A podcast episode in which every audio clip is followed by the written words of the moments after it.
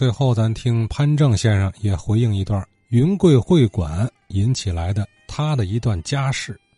上星期四啊，张少祖先生讲那个云贵会馆的事儿，其中呢，就说提到这个云贵会馆的默认理事三个人，有这个薛步器、李迪光，还有这个刘国甫。刘国甫呢是我的外公，我外公呢等于是和他的父亲，也就是我的太公，两代人呢都参与了这个云贵会馆的这个事儿。呃，我太公当年可能是这个早期，那就是一九一几年时候，那阵儿刚组建的时候就加入了这个这个云贵会馆。后来我太公是一九二六年去世的。然后呢，就是我我外公参与这些事儿。我小时候就是跟着我外公、外婆还有太婆、舅舅一块儿生活的。这个小时候呢，就总有人，这个这个云贵会馆的人来来家里边跟这个我外公商量事儿什么的。那阵儿我们小也不关心这些个。那阵儿是什么年代？五八、五九、六零那些年，还接连渡黄前后。那那阵儿，这个云贵会馆不已经就是结束了吗？啊，那个反正有人去。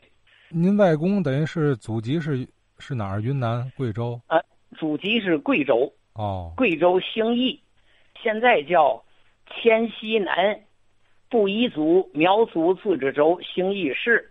哦。他们那个老刘家呀，在这个兴义也是挺有名，兴义甚至贵州。也算是挺有名的，因为这个老刘家有当过贵州省省长的总督、督军，还有当过部长、将军。民国时期啊，当过部长、将军。其中最有名的何应钦，行政院长。何应钦是我太公的这个外甥女婿，所以这个他们家还是挺挺有名的，在当地。我太公呢，就是年轻时候，就是到四十多岁以前吧，是在兴义那个自己家族的那个团练里边啊，带兵打仗。当时来说，就是那个打土匪。是不是在前年您来电话讲过，就是您太公和段祺瑞通电逼清廷退位的事儿？对对对，啊，对啊，也历史上也有这么个这么个记载吧。后来呢？后来我太公就是这个，呃，镇压这个广西会党起义胜利以后呢，就是我太公就到这个江苏了，做江苏苏州那儿的那个副将。呃，那天那个张显明张老提到那个朱家宝，朱大帅跟我太公还有一定的这个交情的。朱大帅应该是我太公的恩人。我太公在这个，在这个苏州当副将的时候呢，手下有一个有一个人吧，就是这个在收税的时候呢，打死了一个那个盐贩子。因为这个事儿呢，我太公呢特别护着自己的手下，所以顶撞了上司，结果就就以这个犯上罪给治罪了。治完罪以后呢，就是说要发配到巴藏，巴藏地区去。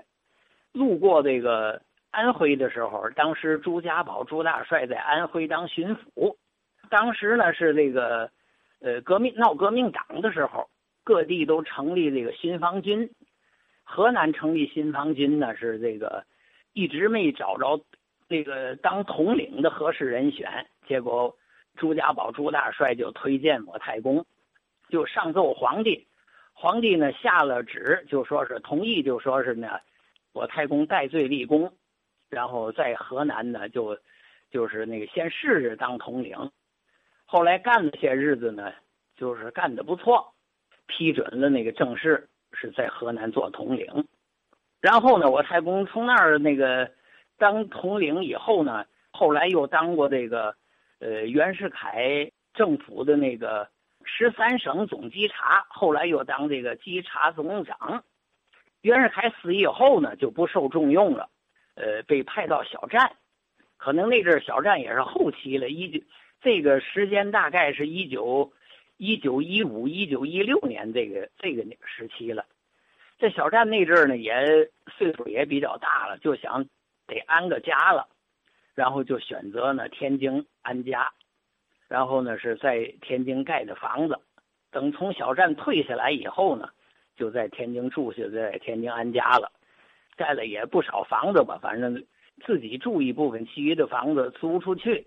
是在河北新区那边吗？是在那个现在的就是那个民主戏院对过。哦。民主旁边不有个福安街吗？福安街的红安里，离那个奥国俱乐部挺近的，然后在那儿盖房。另外还有那个。河北新区那边也有，北站那块也有房子。我外公家呢，就是指着这个，呃，出租这些房子，然后还干其他买卖，一直干到这个，一直到解放，没有什么财产了。我外公呢，就当工人了，解放以后就当工人了，就等于是自食其力了。